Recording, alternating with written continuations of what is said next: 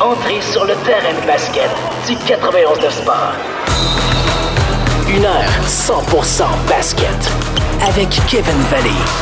Un show de radio qui atteint le panier à chaque semaine. Voici Allez Hoop 360. Allez, Hoop. Bienvenue à l'émission Alléoup 360 sur les ondes du 91.9 Sport. Mon nom est Kevin Vallée, je suis votre animateur pour euh, la saison de cette nouvelle émission 100% basketball à Montréal. Très excité de lancer ça. Je pense que c'est c'est une belle étape pour le développement du sport dans notre marché, dans un marché qui a grandement besoin de plus de, de couverture pour ce qui est du basketball. Toute l'année, on aura euh, plusieurs émissions, donc une à chaque samedi de 14 à 15 heures. Plusieurs euh, invités de renom quand même, des gars du milieu, Charles Dubébret notamment qui va être avec nous aujourd'hui dans les prochaines secondes. Will Archambault de RDS, Pascal Leblanc de la presse, mais aussi des noms comme Simon René du 419 Sport, plusieurs entrevues. Bref, on va faire tout ce qu'on peut pour vous donner du super gros contenu de basketball, du contenu qui est original. Donc, euh, on, on commence ça dès aujourd'hui. On est très heureux et Charles Dubébret est en studio avec nous pour euh, commencer tout ça aujourd'hui. Assistant entraîneur des Raptors 905, le club école euh, des Raptors dans la G. Comment ça va, Charles? Ça va très bien toi-même. Merci, oui, merci. Euh, merci beaucoup de te rejoindre à l'émission. Tu vas collaborer avec nous euh, deux fois par mois environ, donc je suis très content. C'est, un bel ajout à notre équipe. Donc on, va y aller dans le vif du sujet parce que il y a une série en ce moment qui implique euh, l'équipe pour laquelle tu es à l'emploi, les Raptors qui sont qui sont qui tirent de l'arrière 2-1 contre les Celtics de Boston. J'aimerais que tu me dises qu'est-ce que tu vois jusqu'à présent dans cette série-là, qu'est-ce que les deux clubs font bien et c'est quoi vraiment la, la clé? Ben, la vraie question avant la série, c'est à quel point les Raptors sont capables de marquer contre euh, les Celtics. Les Celtics, Ouais. c'est une équipe qui est top 4 dans la NBA des deux côtés du terrain en attaque et en défense. Donc, euh, euh, la seule équipe qui peut dire ça.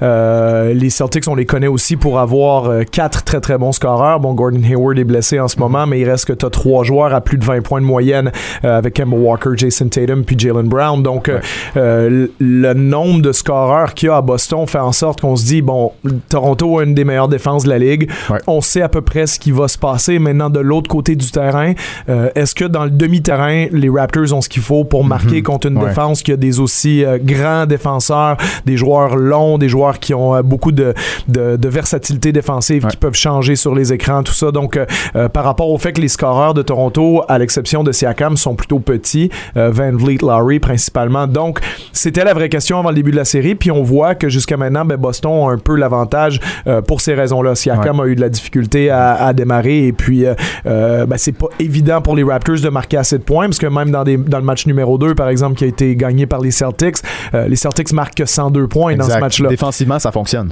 Oui, ça fonctionne bien. Puis il n'y a pas de surprise là-dessus parce que c'est une équipe qui est très disciplinée, qui a un excellent entraîneur en la personne Ouais. de Brad Stevens. Donc, euh, euh, ils ont les joueurs pour le faire. Ils le font bien. Puis maintenant, c'est aux Raptors de trouver des solutions. On a vu que leur meilleur match offensif, ça a été le match numéro 3.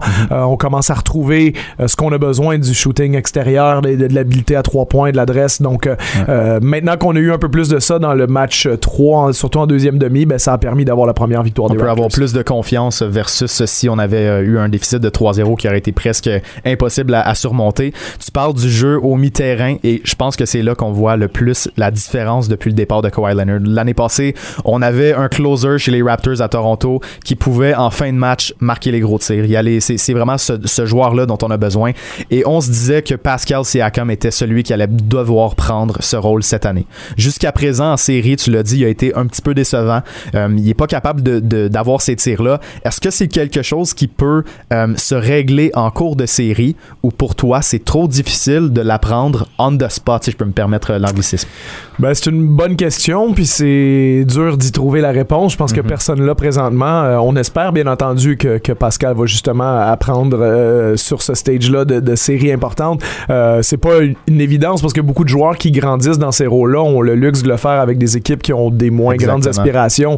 Euh, je pense peut-être à un gars comme Devin Booker à Phoenix depuis plusieurs années. Ben, il se développe dans le scoreur qu'on connaît aujourd'hui, euh, mais sans avoir la pression d'amener cette équipe-là très très loin. Alors que là, ben, Siakam qui avait un deuxième voire troisième rôle l'année dernière se retrouve dans le premier rôle cette année, euh, remplit ce rôle-là avec grande efficacité cette saison, se retrouve au match des étoiles, 23 points de moyenne, donc vraiment un gros bond en avant. Il a quand même fini septième au vote du joueur le plus amélioré de l'année mm-hmm. après l'avoir gagné. Exactement. Donc ça, ça en dit long sur le, bond en avant qu'il a fait cette uh-huh. année, mais il reste que du jour au lendemain de devenir l'option numéro un contre une des cinq meilleures équipes de la NBA en deuxième ronde des séries éliminatoires, c'est une grosse paire de manches. Donc, euh, euh, c'est un apprentissage pour lui. Euh, la défense des Celtics est prête, puis on va espérer qu'il grandisse au fur et à mesure que la, série progresse parce que on en est qu'à 2-1. Il reste encore beaucoup de basketball à jouer. Puis Pascal, en espérant qu'il va trouver les solutions d'ici la fin de la série. Deux questions rapides pour toi avant de passer au prochain sujet. La première, on a parlé justement au téléphone hier. Est-ce que qui sont les plus grandes menaces pour les Raptors? Est-ce que les Celtics en font partie d'ici la fin des séries éliminatoires si on veut se rendre à un autre championnat? Oui, oui, oui, les Celtics en font euh, certainement partie parce que, comme je le disais, c'est la seule équipe de la NBA qui est aussi forte des deux côtés du terrain. Euh, tous les autres euh, vrais contenders, c'est des équipes qui ont un côté plus fort que l'autre. Je pense aux Bucks défensivement. Bon, les, Bucks, Lakers aussi. Oui, exactement, les Lakers aussi. Bon, les Bucks sont pas dans une bonne situation actuellement, mais voilà, mm-hmm. on voit que les équipes ont clairement un côté du terrain où ils sont meilleurs que l'autre. Et puis les Celtics, eux, sont vraiment très bons des deux côtés. Donc oui, euh, c'est une équipe qui, pour moi, est assez bonne pour euh, aspirer aux grands honneurs euh, dès cette année. donc, si tu bats les Celtics et que tu es les Raptors, ben, je pense que tu te donnes la confiance aussi que tu peux battre tout le monde. Tu peux battre les Lakers, éventuellement les Clippers, le Heat ou les mhm. Bucks dans la prochaine ronde parce que les Celtics, pour moi, sont aussi bons que tout ce monde-là. Parce que les Celtics, c'est un club, comme tu l'as dit, qui sont, ils sont parmi les meilleurs offensivement, parmi les meilleurs défensivement. Donc, quand tu veux établir un schéma pour les contrer, c'est plus difficile parce que tu peux pas te fier sur une faiblesse dans leur jeu. Versus quand tu, tu fais un schéma contre les Lakers, par exemple, ben, tu as, plusieurs, on dirait, des failles à exploiter. Mm. Donc, c'est ça que tu dis, dans le fond. C'est vraiment le, fait que c'est une équipe qui est complète. Mais est-ce que les Clippers font partie de ça? Parce qu'ils sont bons offensivement. Ils ont un closer en Kawhi Leonard. Et défensivement, ben, ils, ont, ils ont Kawhi et Paul George qui sont deux des meilleurs, sinon les meilleurs alliés défensifs de la ligue.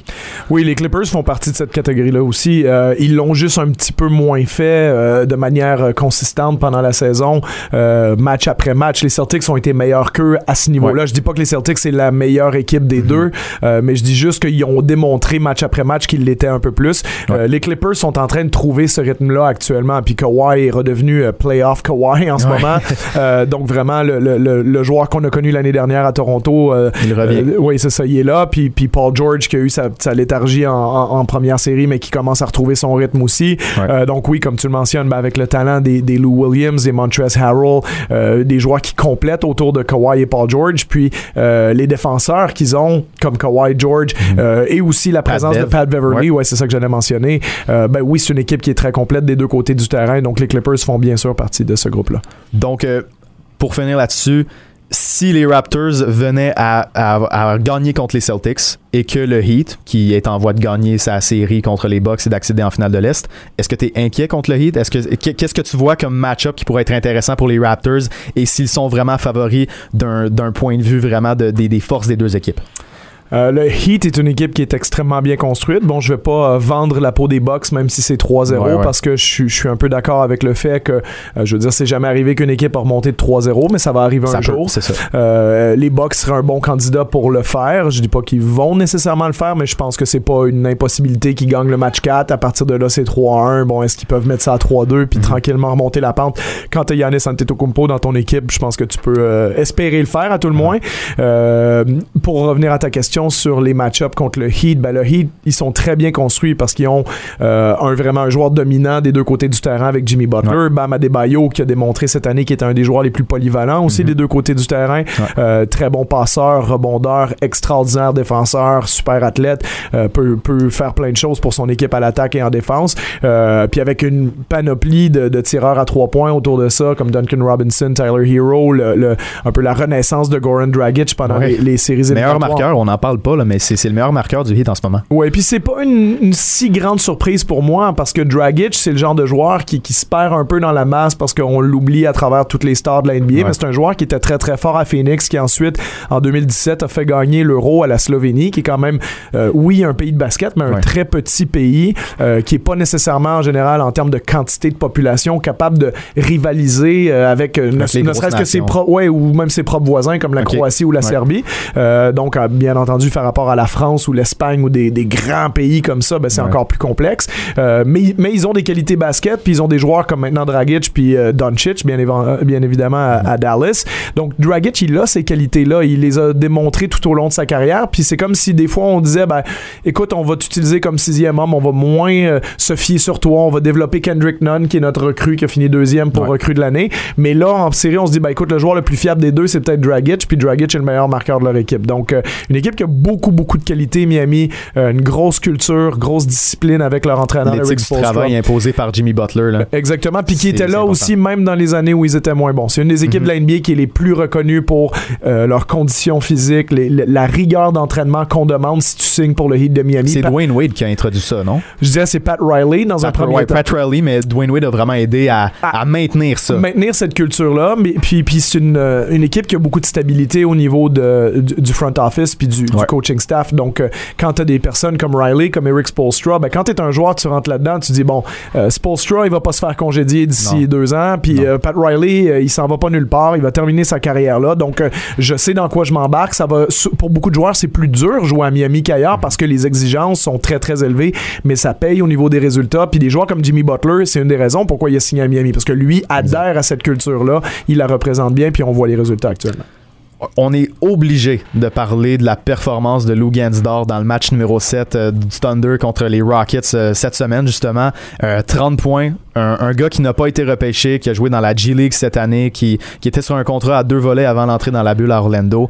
je voulais te demander, qu'est-ce que tu penses que ça représente, cette série-là, le fait qu'il a été capable de contenir Harden pendant quelques matchs à 14% d'efficacité du terrain, versus son futur? Qu'est-ce qui s'en vient pour lui? Est-ce que ça change un peu les attentes?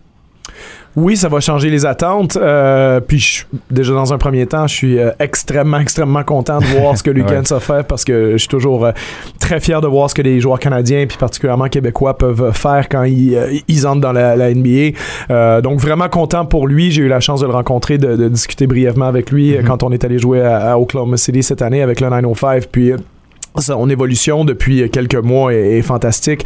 Euh, de voir qu'il a pu montrer à, la terre entière euh, ce qu'il était capable de faire défensivement, parce que ça, je pense qu'il en a toujours été capable. C'est juste que là, on l'a mis vraiment euh, dans, la meilleure position. Dans la meilleure position. Tu défends le meilleur marqueur de la NBA. Je veux dire, je voyais une stat sur Harden hier. On disait c'est le premier joueur depuis Michael Jordan à avoir 30 points de moyenne trois ans de suite. Donc, c'est pas rien. Euh, T'es mis en défense sur lui. Tout le monde se rend compte, tous les grands analystes mondiaux du basket se rendent compte directement que t'es déjà un des meilleurs défenseurs de la ligue à ta position. Euh, maintenant, la raison pourquoi il n'avait pas été repêché, c'est la combinaison d'être relativement petit pour son poste. 6 euh, pieds 3, la position de, shooting guard, c'est petit en NBA. Puis euh, d'être ce qu'on appelle un subpar shooter, donc un, tireur à 3 points en dessous de la moyenne. je pense qu'il était à 31% à l'université.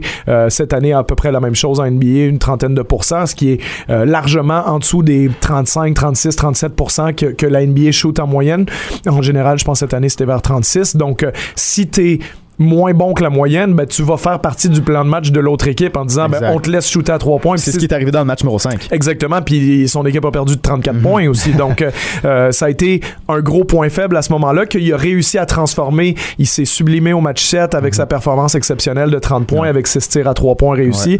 Euh, mais la suite de la carrière de Lugans va beaucoup dépendre de ça parce que si il devient un tireur à 3 points constant comme ça, ben, je veux dire, il va gagner des très très bons salaires pour les 15 prochaines années parce qu'il mhm. va devenir le profil du, du 3D guy qu'on recherche, les, les, Danny Green. Euh, en plus d'être explosif près de l'anneau, ce qu'un gars comme Danny Green n'a pas nécessairement, même, même s'il est plus grand. Logan, c'est beaucoup plus énergétique et il est capable d'attaquer l'anneau, on l'a vu souvent, puis même si ça résulte pas en un panier, capable d'aller chercher des, des lancers francs. Donc, c'est j'adore la combinaison qu'on peut voir, mais ça, ça, il faut vraiment qu'il monte à quoi 35-36% de la ligne de 3 points. Exactement. Puis en général, ça se fait pas euh, d'un coup, mais je veux dire, si Lugans euh, travaille hyper fort là-dessus mm. cet été, il n'y a pas de raison que l'année prochaine, il passe pas de, 30 à 33, 34 dans ces, dans ces eaux-là, puis qu'au bout de deux ou trois ans, la résultante soit là. Donc, euh, l'espoir y est parce que le, le, le, tir extérieur, c'est quelque chose qui se travaille bien aussi. Tu sais, c'est pas comme dire un joueur, euh, ben là. L'intelligence, maintenant. Ouais, c'est ça. Faut que tu deviennes un, expert à lire les, les pick and roll ou que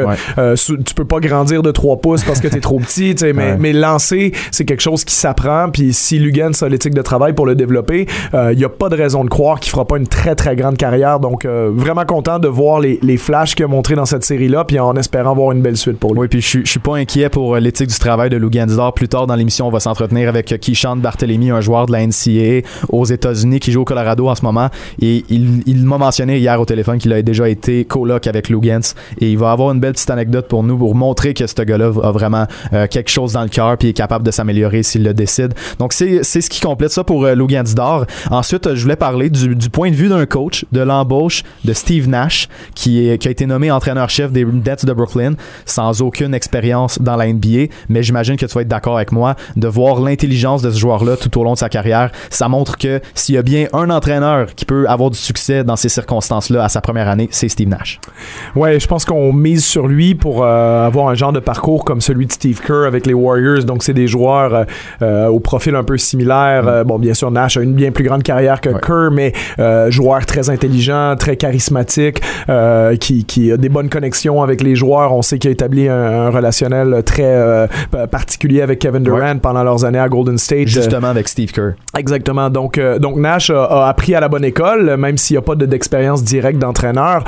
Puis son pédigré de joueur et son style de jeu laisse croire que c'est quelqu'un qui va comprendre le jeu à très très haut niveau, puis qui va être capable de traduire ça par des bonnes performances de, de coaching.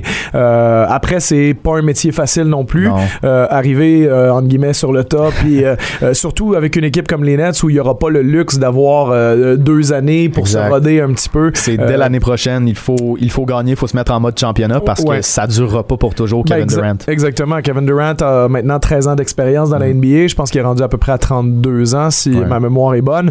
Il va sortir d'une blessure au tendon d'Achille. Est-ce qu'il est 85, 90, 95 de l'ancienne version qu'on connaît? Ben, ça, on n'a pas vraiment la réponse à ça.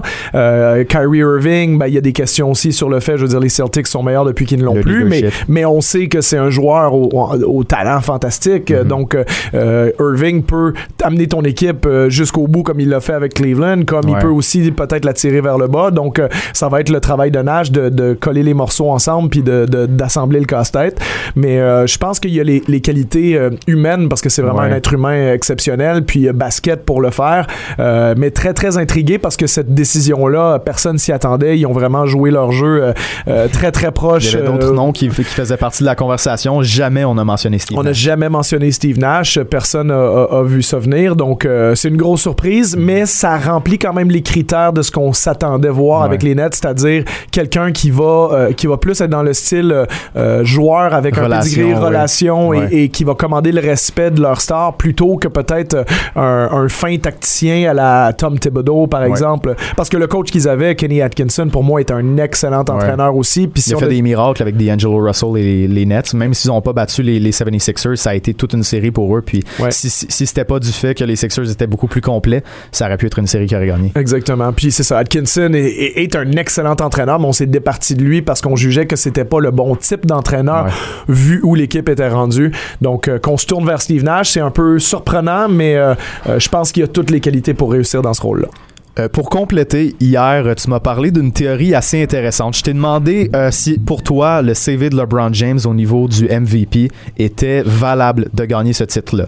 Et tu m'as parlé des MVP shares. Tu avais une, une théorie très intéressante sur quoi, à chaque saison, le, comment on décerne le MVP devrait être vu différemment? Est-ce que tu peux nous expliquer ça? Ouais, ben je pense que le, le titre de MVP de la NBA est très mal attribué en général parce qu'on considère beaucoup d'éléments autres que la base, c'est-à-dire qui est le meilleur joueur, qui a été le meilleur joueur cette année. Euh, c'est pas pour dire que les joueurs qui le gagnent ne le méritent pas, mais quand tu te rends compte à la fin d'une carrière que Shaquille O'Neal en a gagné un alors qu'il a clairement été le meilleur joueur de la ligue pendant 4 ou 5 ans, euh, je veux dire, Steve Nash a autant de MVP que Kobe Bryant et Shaquille O'Neal C'est pas C'est pas normal. Voilà. Puis souvent, tu te dis, ben, et beaucoup de voteurs avaient dit à l'époque, en 2006, que s'ils avaient su que Nash allait avoir une deuxième saison si forte, ils lui auraient pas donné le MVP la première année. Donc, euh, dans énormément de saisons NBA, quand tu regardes avec 5 ou 10 ans de recul, tu te dis, ben, en fait, pourquoi, pourquoi en 2011, Derrick Rose l'a eu au Uh-huh. lieu de Dwight Howard ou Ouais. LeBron James, par exemple. Mais bon, la, la réalité, c'est qu'il y a juste un joueur qui peut la gagner, euh, cette récompense-là. Puis même dans les années récentes, euh, tu peux facilement faire l'argument que James James Harden a eu une meilleure saison l'année dernière, alors qu'il n'a pas gagné l'MVP euh, que l'année que l'année précédente. Qu'il avait gagné l'MVP. Qu'il avait gagné, alors que sur presque toutes les statistiques, LeBron James mm-hmm. avait été meilleur que lui. Euh, mais LeBron James, il y a aussi ce qu'on appelle aux États-Unis la voter mm-hmm. fatigue. Hein, les, les, journalistes euh, se tannent un peu de voter toujours pour la même personne, donc essaient de récompenser un peu quelqu'un de nouveau. ce qui fait qu'à chaque année, ben, il y a des non-élus qui sont un peu déçus là-dedans. Puis la meilleure... tombe dans l'oubli, vraiment. Un, gars, un gars comme James Harden l'année passée, tu l'as dit, sa saison, euh, vu que Giannis gagne le MVP, c'est attribué à sa fiche. On dirait que cette saison-là de James Harden tombe dans l'oubli et qu'il n'y a aucun trophée pour le, pour le récompenser pour ça. Et c'est fou quand tu y penses parce que tu, tu le dis, quand tu, quand tu regardes les MVP shares, le, le, pourcentage des votes, ben, ça te montre qu'il y a des joueurs qui sont dans la course à chaque année puis qui devraient être beaucoup plus euh, récompensés pour ce qu'ils ont fait. Oui, oui, sans aucun doute. Puis la bonne façon de le faire, même si c'est pas réaliste, ça serait de donner euh, l'année dernière, par exemple, peut-être euh, un demi MVP à, à Yanis et un demi à Harden ou 0,6 à un puis 0,4 à l'autre. Et là, ça, sur l'histoire, ça serait beaucoup plus représentatif de ce que les joueurs ont fait. Euh, quand tu regardes justement le tableau des MVP shares, donc des parts de MVP, euh, c'est beaucoup plus près de la réalité de qui sont les plus grands joueurs de l'histoire que de savoir qui a gagné combien d'MVP. Parce que euh, moi, je me rappelle encore les années où j'ai grandi. il est arrivé une année où Karl Malone l'a gagné, alors que Michael Jordan est clairement le meilleur joueur des deux. puis après, ben, la, même chose se reproduit dans, dans le sens inverse. Donc, c'est très étrange comment l'accumulation des votes sur une saison est dictée par euh, l'histoire. Ben, on l'a donné à Malone l'année dernière, on va le donner à Jordan cette année. L'année dernière, beaucoup de gens l'ont donné à Yanis parce que on va pas le donner à James Harden. C'est le scénario aussi. C'est le scénario, puis c'est pour ça que je pense pas que LeBron a une chance de le gagner cette année parce que, euh, je veux dire, Yanis, mine de rien, a fini euh, de loin meilleur joueur défensif de la NBA au niveau à peu près de toutes les statistiques, que ce soit le, rating défensif. Il vient de gagner justement le trophée là-dessus. son équipe est numéro un avec de très très loin le meilleur différentiel point pour point contre. Quand tu regardes en points par minute marqué, il est pratiquement au niveau de James Harden. Il est presque le meilleur rebondeur de la ligue. Donc tu dis, le gars, il est pas loin d'être le meilleur marqueur, meilleur rebondeur, meilleur défenseur dans la meilleure équipe. Mhm. Euh, bon, c'est compliqué de pas lui donner le titre de joueur le plus utile. Mais il reste que peut-être que la, la, façon la plus juste, vu la saison que LeBron a fait, ça serait de donner la moitié du MVP à Yanis puis l'autre moitié à LeBron. Je comprends. Terminé, on a un petit 30 secondes. Je voulais te demander, je sais que tu es capable d'être objectif malgré ton emploi avec les Raptors c'est qui les favoris dans l'NBA en date d'aujourd'hui? Ce serait probablement les Clippers parce que beaucoup d'équipes ont démontré certaines faiblesses. Euh, donc les Clippers, c'est l'équipe qui en a le moins montré jusqu'à maintenant. Euh, mais faut pas oublier les Lakers euh, après une défaite contre Houston. Si jamais les Bucks font un début de remontée, pourquoi pas? Puis je pense que les Celtics et Raptors sont largement capables d'aller jusqu'au bout aussi. Ben merci beaucoup Charles pour cette première chronique. On va se parler dans les prochaines semaines. Sur ça, on fait une pause et au retour, on parle avec Alexis Goulet d'Aléoup 360, notre chroniqueur. Une heure 100% basket. Allez, Hoop 360. Les Bucks de Milwaukee ont été l'équipe la plus dominante 2019-2020 et pourtant, il se retrouve présentement au bord du gouffre contre le Heat de Miami. Pour en parler et pour parler de plusieurs autres sujets, Alexis Goulet qui est en studio avec nous. Comment ça va Alexis? Ça va très bien toi Kev? Ça va très bien. Euh, ça va être un segment récurrent sur l'émission Aléoup 360. On va amener des gars de notre site web parce que oui, Aléoup 360 c'est une émission de radio maintenant. Ça va être un, show qui est diffusé sur les ondes du 91.9 Sport, mais euh, c'est aussi un site web depuis un an. Un, site web qu'on gère et puis qui, euh, qui à chaque jour publie environ 6 ou 7 articles sur la sur l'actualité de la NBA. Donc on manque pas vraiment rien. On, traite toutes les nouvelles. On est capable d'aller chercher de l'analyse et tout. Donc à 360com vous pouvez visiter ça et nous, euh, joindre sur les réseaux sociaux. Euh, en fait, c'est aleoup360 pour pas mal tous les médias sociaux. Donc on vous, on vous invite à faire ça. Alexis Goulet est notre premier invité. On va parler dans les prochaines semaines à Liam Hood, Manuel Villeneuve et Will Terrio. Donc on, on revient sur les box. Euh, c'est 3-0 dans la série pour le Heat. Mais que se passe-t-il? Euh, c'est le sujet de l'heure en ce moment dans la NBA. Là. Écoute, euh, les Bucks qui ont échappé véritablement le deuxième match de cette série-là avec des, des lancers francs de Jim Butler. Faut pas être trop dur sur le, le, cas des Bucks non plus parce que cette série-là pourrait facilement être soit 2-1 Bucks ou même 2-1 Heat. Et je, pense que ça pourrait être 2-1 Bucks. Oui, ben écoute, hier, mis à part mis à part le, quatrième quart où est-ce que les Bucks sont complètement effondrés, ils menaient par 11 points euh, à un moment dans le quatrième quart. Mais c'est vraiment tout ce qui est arrivé par la suite, le, takeover de Jimmy Butler, Euh, le body language aussi des Bucks, Ah ouais. c'était tellement négatif. Hier, là, je regardais ça à la maison et je me disais, d'un, pourquoi Yannis n'est pas sur le terrain en début de quatrième quart? Ça, je ne l'ai pas compris, mais aussi, pourquoi est-ce que quand il reste deux ou trois minutes à jouer, quand tu perds par 7 ou 8 points Ouais. et que le match est à ta portée, tu prends des tirs à trois points rapidement dans le, dans le cadran de tir, tu Mhm. ne fais pas de pick and roll, tu n'utilises pas Yanis dans, le, dans la peinture. Et Yanis, hier aussi, ce qui est un bon résumé du match, 0 en 7 à 3 points. C'est c'est vraiment une des clés pour les Bucks. Il faut vraiment avoir une adresse à 3 points si on veut pouvoir rivaliser avec le Heat, qui est une excellente équipe du périmètre. Ouais. Et si on l'a vu aussi dans les parties 1 et 2, c'est dans le fond la partie. près de l'anneau, c'est là que Yannis est limité aussi. Donc, Exactement. si Yannis est limité près de l'anneau et que euh, de la ligne de 3 points slash mid-range, il y a de la difficulté, ben c'est là que ça devient assez dangereux pour, le, pour euh, les Bucks. Puis, tu l'as dit, les Bucks avaient l'avance dans ce match-là. C- Mm. C'était presque, c'était pas dans la poche parce qu'un match de basket, ça peut changer assez rapidement. Exact. Mais on s'attendait pas à un- une reprise de contrôle aussi marquante du Heat. Je sais pas, est-ce que tu as, est-ce que tu te rappelles c'était quoi les points euh, juste au quatrième quart? Moi, je l'ai devant mes yeux si tu t'en rappelles pas. Oui.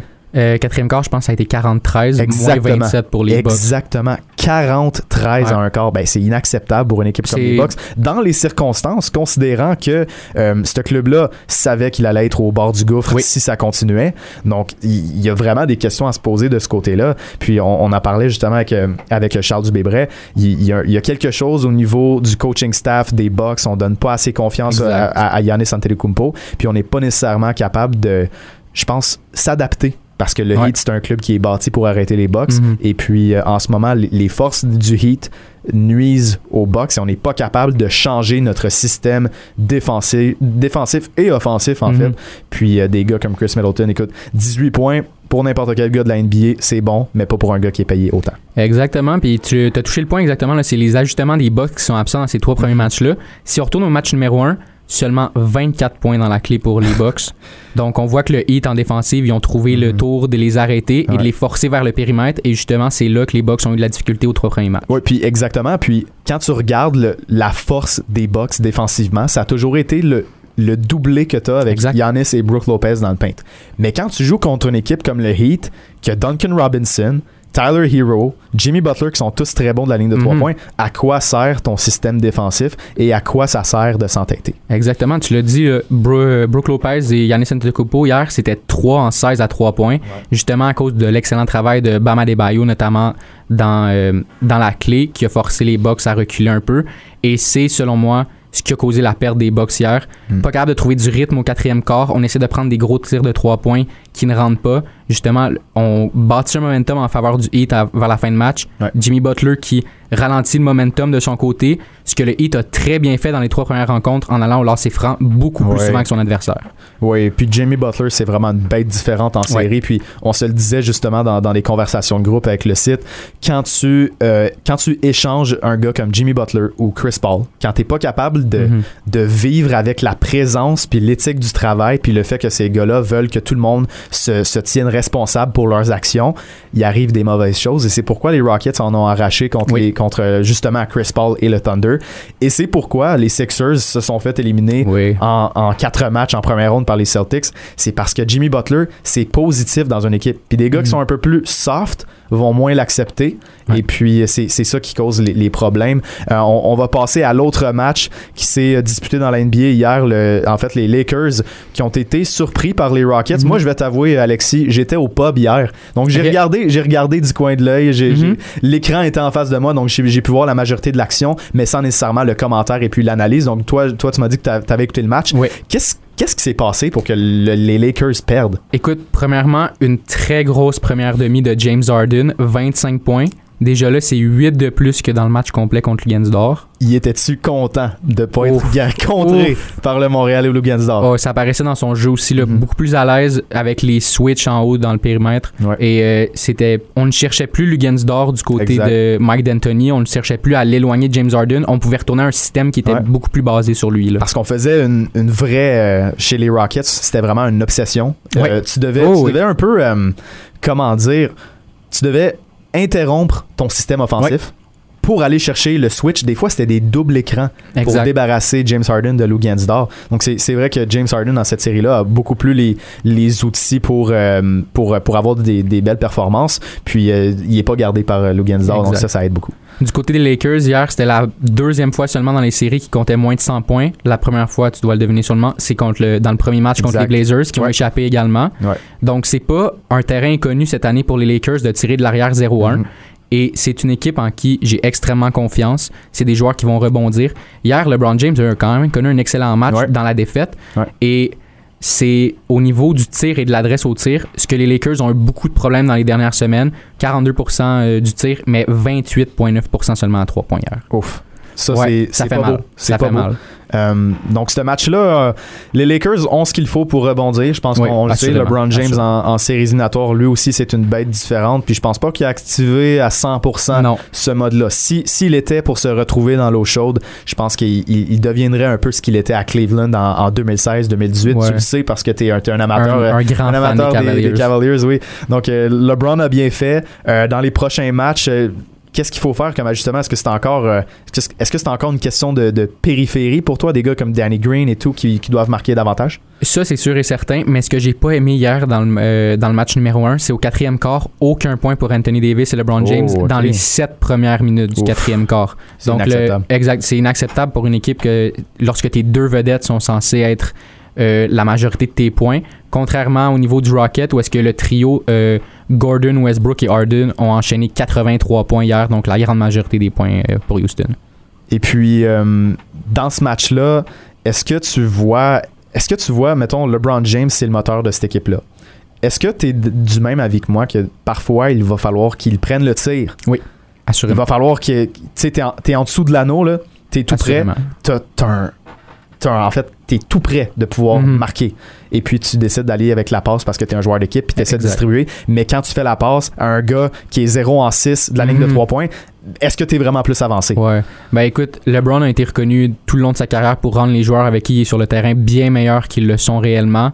Mais par contre, je Tu peux veux pas faire ça tout seul. Exactement. Je veux voir LeBron prendre plus de tirs dans le clutch time en fin de, en fin de match. C'est l'un des meilleurs joueurs de tous les temps et il faut qu'il le prouve dans cette série-là face au Rocket parce que c'est un- une série qui est à la portée des Lakers facilement. Ben oui, ben oui. Là, après un match, on peut pas vraiment, on peut pas vraiment dire que c'est terminé pour les Lakers. Clippers, Nuggets. euh, Jamal Murray n'allait pas continuer ses performances Ouais, de 50 malheureusement. points contre Kawhi Leonard et Paul George, deux défenseurs parmi les meilleurs de la NBA chez les alliés. Un- une grosse victoire des Clippers qui semble vraiment euh, s'être réveillée. Ouais, ben écoute aussi, on doit parler du facteur fatigue pour les Nuggets qui ont pas eu, Ben oui. ils ont eu une seule journée de repos. Au premier quart, il y avait de l'adrénaline, donc c'était 31-31 après un quart, mais par la suite, ça a été trois quarts qui ont été dominés par les Clippers. Mhm. On a vu même qu'à la fin du match, euh, c'était plus les, les joueurs partant sur le terrain. là. les deux coachs avaient amené. On a vu un peu de ball ball à la fin. euh, on a vu du Monte Morris euh, Mhm. que, qui a très bien joué d'ailleurs avec 12 points en 17 minutes, ce qui était un des seuls points positifs des Nuggets avec euh, la performance de Paul Millsap aussi. Donc là, les Clippers, euh, fallait recoller les morceaux un peu, Ouais. fallait, fallait coller un peu puis aller chercher une belle chimie. Est-ce que c'est fait? Oui, selon moi, c'est fait. C'est ils n'ont pas eu nécessairement euh, tout le temps pour euh, bâtir ça parce que euh, Kawhi et PG ont sorti en deuxième moitié de match lorsque Ouais. c'était hors de portée pour Denver. Mais j'aime où est-ce que les Clippers s'en vont. Charles en a parlé dans, la première, dans le premier segment aussi. C'est une équipe qui est très complète. Ouais. C'est une équipe qui, lorsque Paul George est dans l'élément et qu'on n'a pas le pandemic P, comme on a vu sur les réseaux sociaux, c'est un- c'est une équipe avec deux joueurs qui peuvent te sortir des 30 points par match. Et quand euh, un retour de Patrick Beverley en défense vient stabiliser tout ça, c'est une équipe qui est très dangereuse, selon moi. On va revenir au, au box un petit peu. Parce que ben, tu m'as parlé tantôt de, euh, du langage corporel de Giannis Antetokounmpo. Et dans ce match-là, tu m'as dit que tu pouvais pas t'empêcher de penser au fait que c'était peut-être terminé pour lui à Milwaukee. Ouais, écoute, euh, j'ai pas aimé comment Yanis a réagi hier. Peu de communication avec ses, euh, ses coéquipiers, même Mhm. si après le match, il a dit que s'il y avait des gens qui croyaient pour remonter cette série-là, c'était ses coéquipiers, qui était la chose à dire, bien sûr. Tu pouvais pas te Exact, permettre de dire ouais, autre chose 0-3, là, donc c'est vraiment plus un coup, euh, un coup marketing de PR aussi. Ouais, c'est ça. C'est, ce que les, c'est ce que les relations publiques Exact- t'entraînent à exactement. dire. Mais oui, écoute, puis moi, dans ma tête à moi, en sport, il n'y a jamais de fumée sans feu. Hmm. On a vu des rumeurs qui remontent à mars où est-ce que Stephen A. Smith a dit que si les Bucks ne se rendaient pas en finale, Yannis était sur le départ l'année prochaine. Hmm.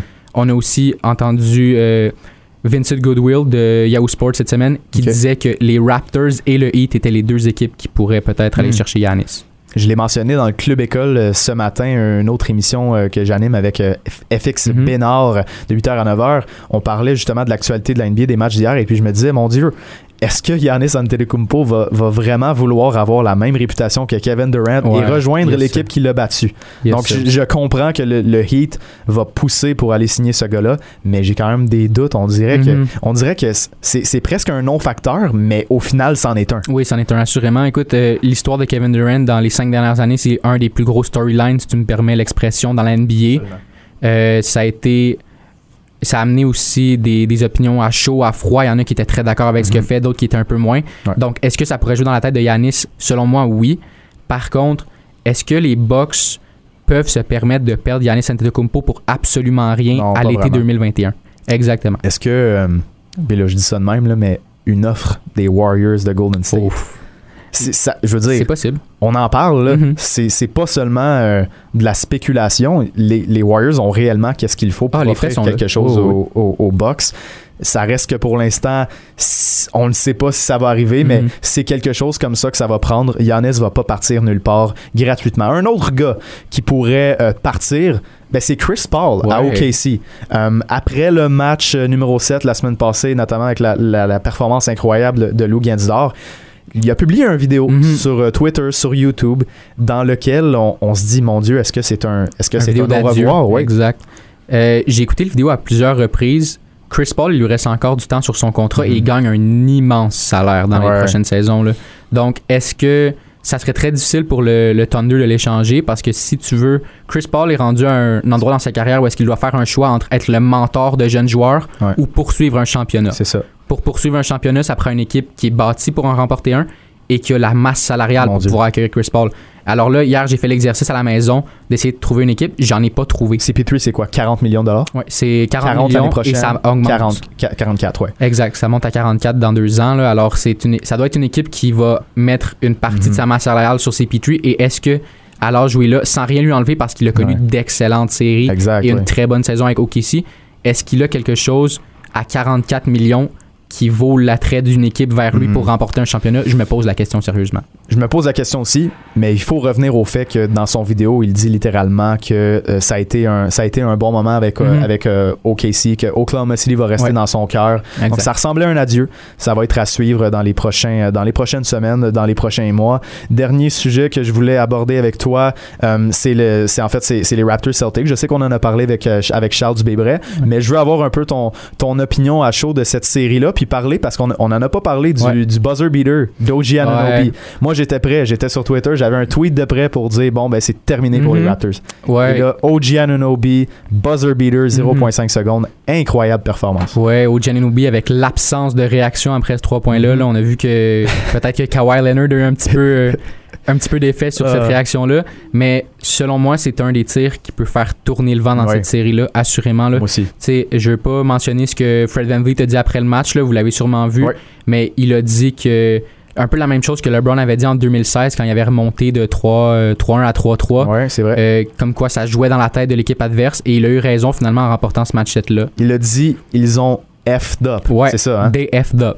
Oh, wow. Donc, ça veut Ça pourrait, ça Ouais. pourrait. Puis Jalen Brown était vraiment fâché après Mhm. le match. Il y a, il y a Ouais. eu des commentaires comme quoi euh, c'était pas normal que les Raptors gagnent, mais dans les faits, ton équipe a donné tout ce que t'avais. Puis le tir demeure légitime, même s'il restait 0.5 secondes gars, aux 4 ans. les Raptors ils l'ont pas volé ce match 3 là, Non, non, non.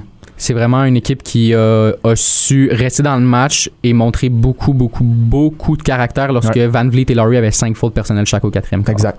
Alexis Goulet, merci beaucoup. On, on se parle euh, le mois prochain. On va te ramener euh, évidemment à, à chaque mois pour cette émission-là sur les ondes du 419 Sport. Sur ce, on va faire une pause et au retour, on parle à Kishan Barthélemy, un joueur québécois qui évolue dans la NCAA.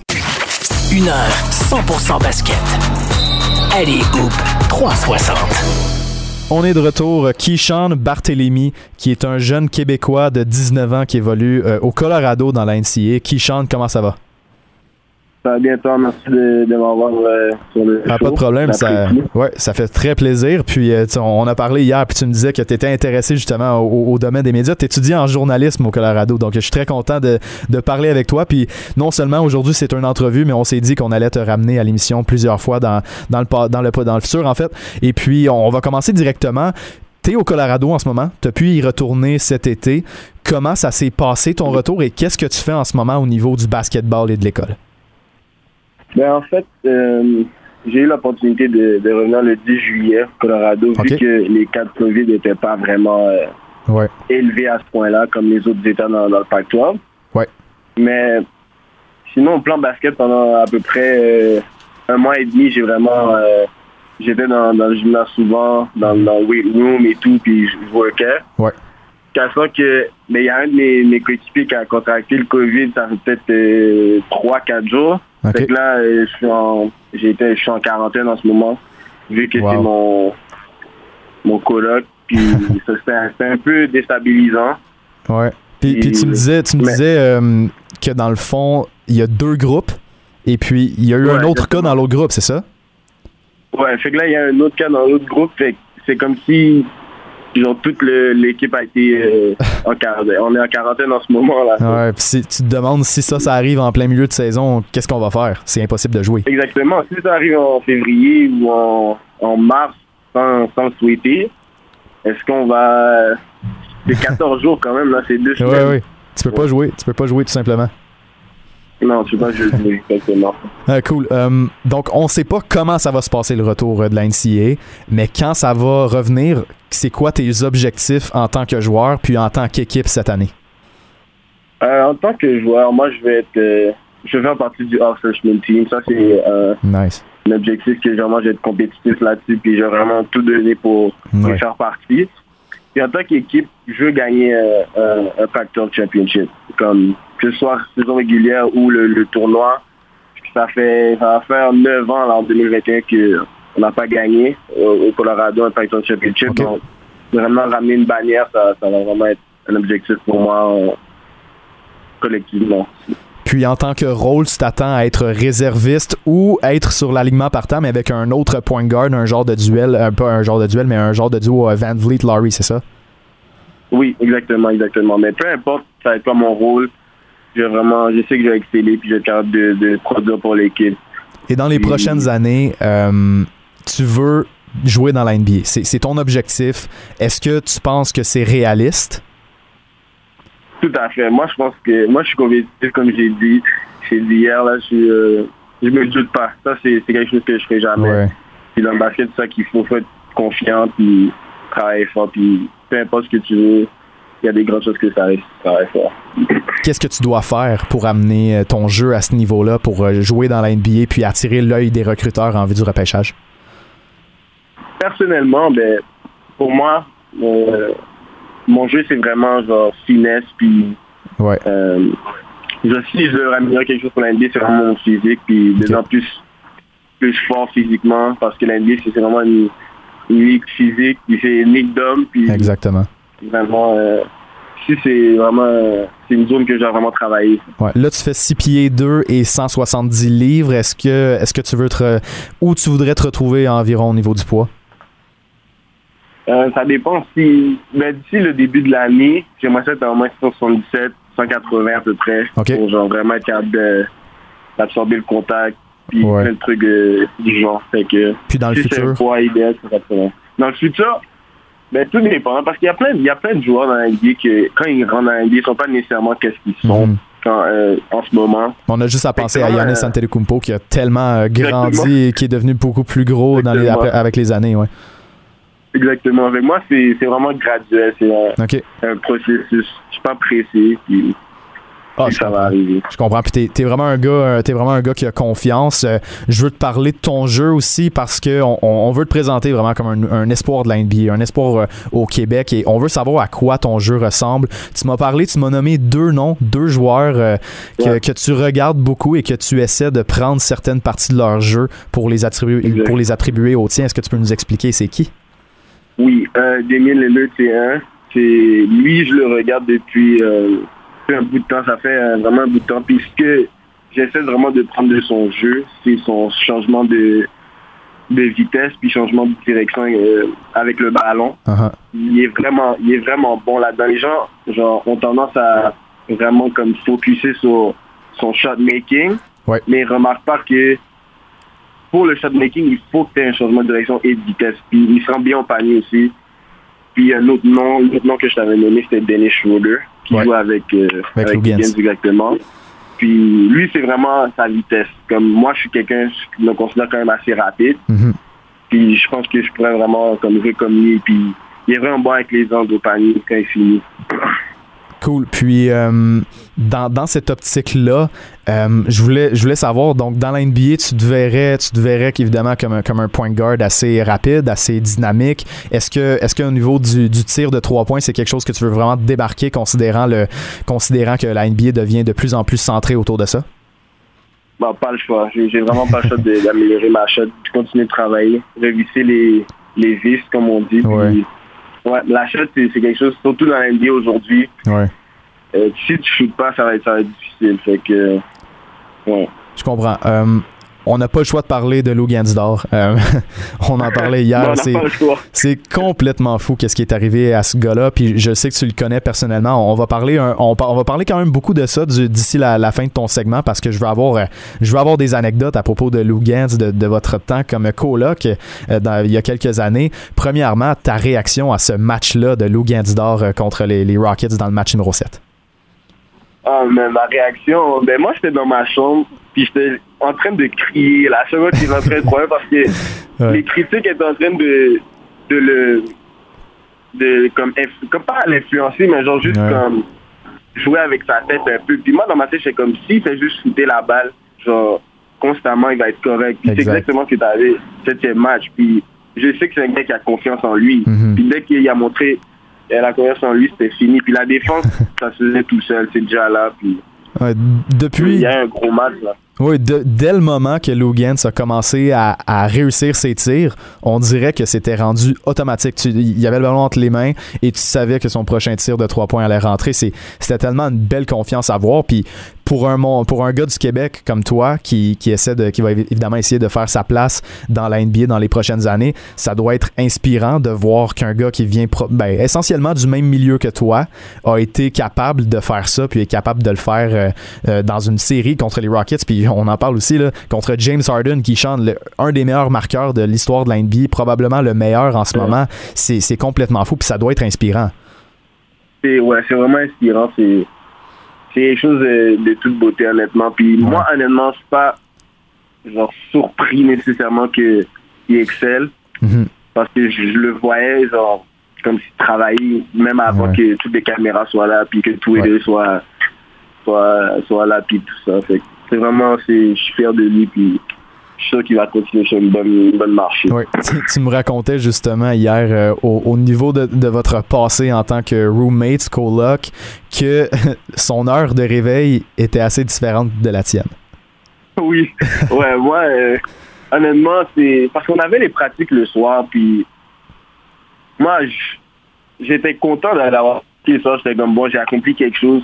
Ouais. Puis je me suis dit, le lendemain, juste me réveiller pour aller à l'école. Uh-huh. Mais lui, il était juste dans un différent comme space. Il y a vraiment comme il se réveille à 6 heures le matin pour aller shooter. Puis Ouais. moi, j'étais encore au lit. Puis j'étais comme, wow, comme à chaque matin, là. Puis ça m'a vraiment comme ouvert les yeux à comme, wow, genre, il veut vraiment comme se rendre. Puis si moi, je veux, rendre, je veux me rendre, il faut que je, je fasse les mêmes choses. Puis Donc tu vas répliquer ça un peu. c'est ça, pas le choix, pas le choix, pas le choix. Super. Euh, pour continuer dans, dans lignée des Montréalais, parce que évidemment, tu, tu côtoies beaucoup de ces gars-là, un gars qui va être intéressant cette année au repêchage, ben, c'est Karim Mané. Et puis, c'est, un gars Ouais. que, que tu connais. Je ne sais pas si tu as joué avec lui. Oui, j'ai joué avec lui aussi. OK. Et Ouais. est-ce que tu peux euh, est-ce que tu peux nous décrire un peu, non seulement en tant que joueur de basket, mais aussi en tant que personne? En tant que joueur de, de basket, la première fois que j'ai joué avec lui, c'était avec euh, beaucoup d'élites U17, ça avait peut-être, euh, je dirais, deux étés de ça. OK. Puis c'était vraiment, tu vois qu'il y avait du potentiel. Il n'était pas encore, dans, je pense, sur les radars de la NBA. Ouais. Mais après quelques sessions avec euh, le gauntlet puis tout, Ouais. tu vois qu'il commençait à monter les radars parce que c'est un, c'est un big guard. Puis Il peut passer, il peut shooter, il peut faire un peu de tout. Puis les, les, scouts aiment, ça. Puis je suis content pour lui. Mm Il a vraiment l'opportunité d'exceller aussi, s'il fait ce qu'il a à faire. Puis toi, tu vois ça de quel œil de passer du collège Vanier à la NBA directement? Euh, de quel œil? c'est la première fois que j'ai jamais entendu quelqu'un déjà se rendre à la NBA. c'est fou, hein? C'est fou. c'est fou, mais ça veut juste dire que le basket au Québec commence, on commence enfin à, avoir un peu de notoriété. Tu mm c'est ben bon pour pour les jeunes, tu sais, les, les, petits jeunes qui ont 11, 12 ans, qui veulent, qui aspirent, se rendre. Ils voient que c'est possible. Ils voient que c'est possible. Si, voient que c'est possible. Il faut, il faut évidemment être 6 pieds 2, 6 pieds 5. C'est ça. La taille, c'est la seule chose qui, euh, qui peut être un obstacle. Exactement. Exactement. Mais sinon, oh, c'est ça le but, donner l'espoir à la plus jeune génération. Euh, ben, une, des derniers, euh, une des dernières choses que je voulais aborder avec toi, c'était euh, parce que là, une couple de mois, j'ai un de mes collègues qui avait passé une entrevue avec toi et puis qui t'avait demandé c'était qui ton, ton idole quand tu étais jeune, quand tu regardais le basket. Ta réponse c'était Kobe Bryant. Et puis quelques mois après, malheureusement, la légende des Lakers est décédée. Puis j'imagine que ça a vraiment ça a, ça a, été un dur choc pour toi de l'avoir vu en tant que en tant que jeune garçon, en tant que jeune gars qui regardait le basket, regarder Kobe Bryant jouer et puis finalement il est décédé. C'était tragique, puis j'imagine que ça t'a affecté. Ouais, ça m'a affecté, mais c'est surtout la manière que j'ai su mm-hmm. qui m'a affecté parce que c'était comme, c'est tellement comme, euh, je, je m'y attendais pas. Comme, c'est sûr que tout le monde va dire qu'il s'y attendait pas, mais moi c'était genre, même en ce moment, on a, on sait qu'il est mort, mais on n'a pas l'impression qu'il est vraiment mort. Ouais. Comment ce que je veux dire, comme on sent toujours sa présence, puis Vraiment, c'était triste. Puis toute mon équipe était affectée parce qu'il y, avait beaucoup de, de Kobe like fans. Mm-hmm. Puis vraiment, c'était choquant. Ouais, puis plusieurs, je veux dire, c'est la planète basket au complet qui a été, qui a été frappée quand c'est arrivé. Euh, juste à voir en, terminant, il nous reste pas beaucoup de temps. Euh, tu regardes évidemment la NBA, tu es un gars qui suit ça, tu me l'as dit. Euh, en, vue du repêchage de la NBA dans, quelques années, est-ce que toi, tu as grandi en tant que fan des, Raptors de Toronto? Est-ce que c'est quelque chose que, à quoi tu rêves ou est-ce que tu as grandi en, admirant une autre équipe? Euh, moi, hmm, oui, j'ai toujours regardé les Raptors parce que c'est une équipe du Canada. Ouais. Mais quand j'ai commencé à vraiment jouer au basket, je regardais vraiment Stephen Curry. OK. Donc c'était plus comme j'aimais les Warriors à cause de lui, mais mhm. je mais j'étais pas vraiment comme un Warrior. Je comprends. je comprends. Avant, tu comprends ce que je veux dire? Mais Oui, oui. Fait que si j'avais vraiment deux équipes à dire, c'est Toronto, puis nous on essaie à cause de Stephen Curry. Merci beaucoup, euh, Kishan, pour cette entrevue. Puis comme je t'ai dit en, début de segment, puis au téléphone, on va te ramener dans les, dans les prochaines semaines, dans les prochains mois. Tu es, une tête de basket euh, brillante. Es un jeune, un jeune gars qui va, qui va faire du bruit, je pense, dans les prochaines années au niveau du basket au Québec. Donc, je te remercie beaucoup pour ton implication. Sur ce, ben, je vous remercie d'avoir écouté cette première émission d'Aléoup 360 sur les ondes du 91.9 Sport. L'émission sera disponible en version podcast sur toutes les plateformes Spotify, Google, Apple et tout ça dans les prochains jour. Donc, euh, merci beaucoup d'avoir écouté. On est de retour la semaine prochaine, même heure, 14h le samedi. Et d'ici là, ben, on vous invite à nous suivre sur les réseaux sociaux et sur notre site web alleyoop360.com pour une couverture de la NBA au Québec en français. Merci beaucoup et je vous souhaite une bonne fin de journée.